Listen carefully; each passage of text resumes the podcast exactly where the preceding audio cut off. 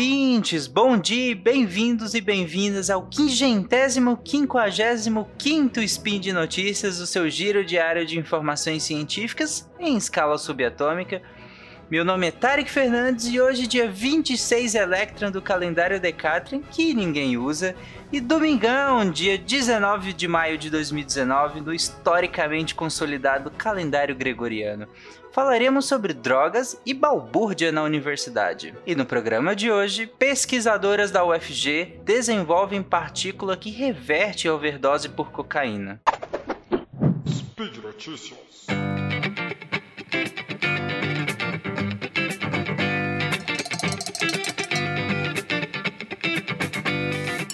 Já que o tema drogas na universidade brasileira vem sendo tão falado, nada mais justo do que a gente falar de uma delas, que é a cocaína. A cocaína é, um, é uma substância que estimula fortemente o sistema nervoso central e é extraída de uma planta, né? A planta da coca, né? que tem um nome científico divertido e tem Google para isso, não é mesmo?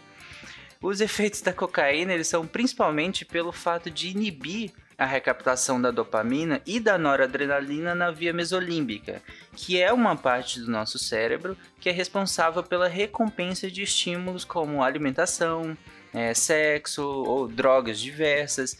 Então, esses dois neurotransmissores, eles fazem parte de, dessa via de recompensa desses estímulos. Quando a gente faz uso dessas drogas, quando a gente é, usa alguma, alimenta, alguma comida que a gente acha extremamente gostosa, ou, ou mesmo sexo, que ativa muito essas vias, é, essas vias da recompensa, essas duas, esses dois neurotransmissores, eles estão extremamente envolvidos nisso, né? A dopamina e a noradrenalina. E a cocaína ela faz justamente inibir que esses receptores eles sejam recaptados e, é, e faz com que eles fiquem mais tempo na fina sináptica, porque a ação deles depende de sair de um neurônio e ir para o outro e ativar o próximo neurônio. Se eles ficam mais tempo nessa nesse espaço entre os dois neurônios, é como se eles ficassem mais tempo ativando esse próximo neurônio. E aí a ação deles acaba se tornando maior do que deveria ser, porque ele deveria sair de um do neurônio que a gente chama de neurônio pré-sináptico ir para o neurônio pós-sináptico e voltar e ser recaptado. Ele vai ser degradado e recaptado. Só que como a cocaína ela age justamente inibindo essa volta dele, ele fica mais tempo, mais tempo nessa fenda sináptica. E no, nessa via mesolímbica, núcleo accumbens, que faz parte também, nós temos vários alguns tipos de receptores dopaminérgicos é, que podem causar um dos efeitos clássicos da cocaína, que é a euforia, e alguns receptores eles, eles inibem esse efeito.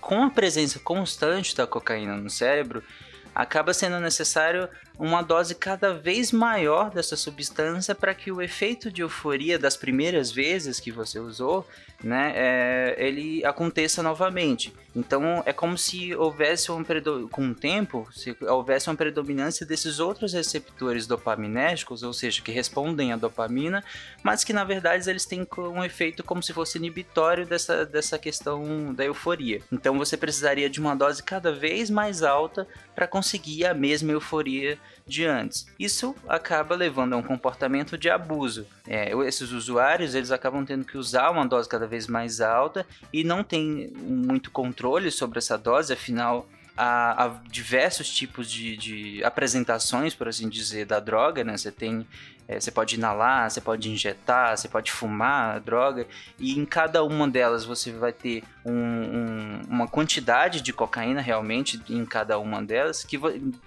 na verdade, na maioria das vezes, o usuário não tem o um mínimo controle sobre isso, sobre a quantidade que está comprando, até por não ter até por ser uma droga ilícita, então não tem nem como ter controle sobre o que você está comprando. E, e esse, esse, esse comportamento de ter que usar cada vez mais vai acabar levando a uma overdose. Essa overdose ela tem como principais sintomas o usuário ele vai sentir uma agitação muito forte, ele pode delirar, ter um ataque cardíaco, que é o aumento da frequência cardíaca, é, ele vai ter hipertensão, que é aumento da pressão arterial, ele vai ter uma arritmia cardíaca e, pode gerar até um infarto do miocárdio, que é um infarto do músculo cardíaco. né? E pode gerar convulsões também. E por fim, ele pode morrer por conta disso, né?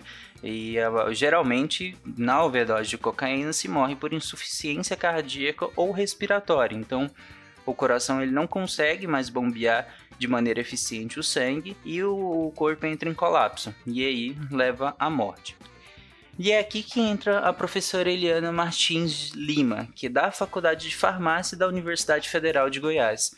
Durante o, período que ela foi professora é, visitante no MIT, ela viu várias pesquisas na, é, na área ambiental que exploravam uma particularidade bem interessante das nanopartículas, que é a capacidade de atrair substâncias que estão dissolvidas à sua volta. Inclusive, essas pesquisas que ela viu é, foram várias publicadas na Nature, né? E aí, de volta para o Brasil, ela pensou em usar essa capacidade em casos de intoxicação por drogas de abuso, que é uma área que é pouco explorada, principalmente aqui.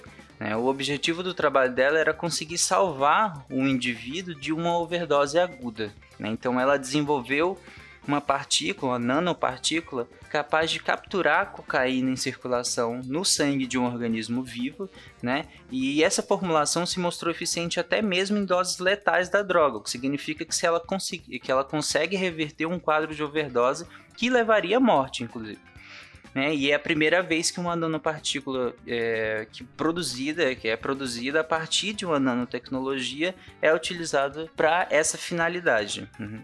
O estudo ele foi desenvolvido pelo programa de pós-graduação em ciências farmacêuticas da UFG pela pesquisadora Sara Rodrigues Fernandes sob a orientação da professora Eliana.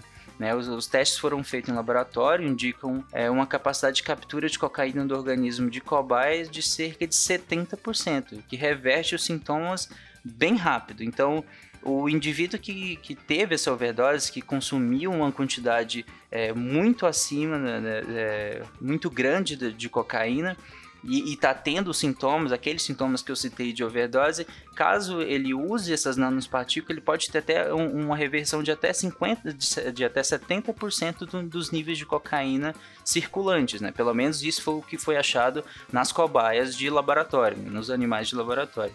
Então, a, a pressão arterial desse indivíduo, ah, os batimentos cardíacos deles começam a voltar ao normal cerca de, segundo a pesquisa, né, cerca de dois minutos após a administração da nanopartícula. E essa pesquisa, como eu disse, ela foi realizada em animais de laboratório, mas ela abre completamente a perspectiva de aplicação disso em seres humanos também, né, com a possibilidade de aplicação inclusive para outros tipos de droga né, que as próprias pesquisadoras elas avaliam que futuramente essa formulação pode servir como uma plataforma para desintoxicação é, para vários tipos de drogas diferentes. Né? É, é, esse mesmo mecanismo de delas é, pegarem substâncias circulantes e não deixar essas substâncias agir no, no, no organismo. Inclusive, nas palavras da professora, né, abre aspas para ela, nós desenvolvemos uma terapia de resgate rápida, extremamente eficaz e inédita na literatura mundial. Fecha aspas. A, as partículas nanométricas, elas, são, elas podem ser obtidas é, a partir de lipídios e polímeros e elas têm sido utilizadas para encapsular e transportar substâncias com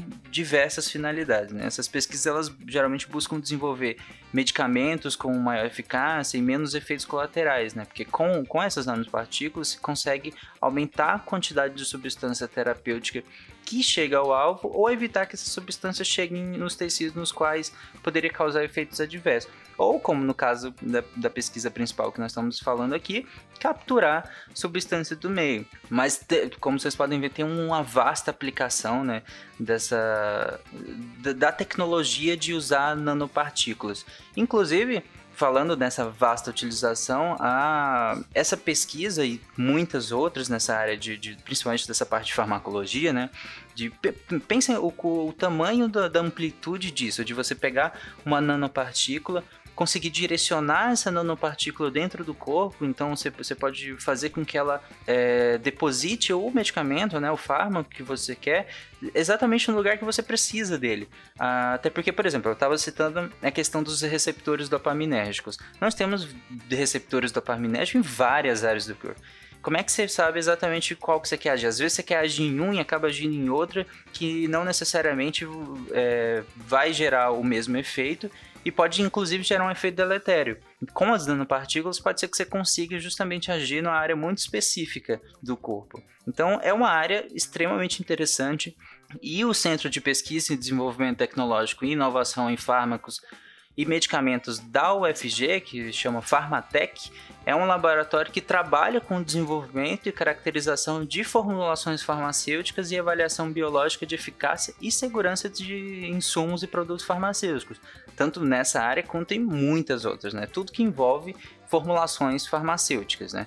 Então, é um dos laboratórios mais produtivos da UFG mas eu resolvi trazer esse, esse exemplo, que é um exemplo recente e até hum, bem conhecido, né? Justamente para mostrar o quão importante é a pesquisa dentro da universidade brasileira. É, eu, claro que eu trouxe a UFG, que é a, minha universidade, por assim dizer, né? É a universidade na qual eu dediquei e dedico o meu tempo, né? E a minha intelectualidade e pretendo continuar dedicando por muitos anos. E, e justamente para mostrar a importância dela para a pesquisa e para a sociedade brasileira e mundial. Porque aqui nós vemos um exemplo de uma, de uma professora que, que foi para o MIT como professora convidada, viu uma pesquisa, viu, eh, pensou numa aplicação que é diferente da que ela estava vendo, que ela era uma pesquisa com foco ambiental, mas ela pensou que poderia haver uma outra uh, aplicação dessa mesma pesquisa, trouxe para o Brasil, para uma universidade brasileira e desenvolveu a pesquisa aqui. E que pode ajudar gente do mundo inteiro, inclusive. Pessoas do mundo inteiro uh, podem se beneficiar de uma pesquisa de uma, de, de uma pesquisa desenvolvida numa universidade brasileira com recursos brasileiros, com recursos federais brasileiros. Então, acho que fica muito claro, né? Talvez não tão claro assim, senão talvez a gente nem precisaria estar tá discutindo esse tema, a importância da universidade para a sociedade como um todo. E é isso.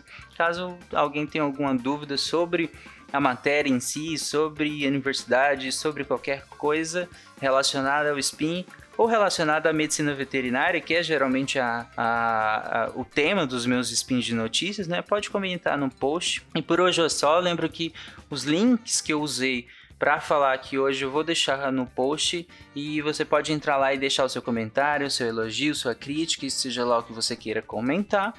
Eu lembro ainda que esse podcast, todos os outros da família Deviante, se você ouve e se eles fazem parte do seu dia a dia, o SciCast, Contrafactual, Spin de Notícias, ou o Missangas, qualquer outro podcast da, da família Deviante, é, principalmente esses, né, o Spin de Notícias, o Contrafactual, o SciCast, eles dependem diretamente do, do patronato do SciCast. Nossos outros podcasts também têm outros patronatos, mas esses que eu citei, eles dependem diretamente do patronato do SciCast. Então, entra lá no Patreon, no Padrim ou no próprio PicPay e nos ajude a continuar esse trabalho alguns diários, como é o caso do Spin de Notícias, e outros semanais de divulgação científica, porque convenhamos, a gente está precisando. Um grande abraço e lembrem-se, usem fio dental, comam beterrabas e amem os animais e até amanhã ou não.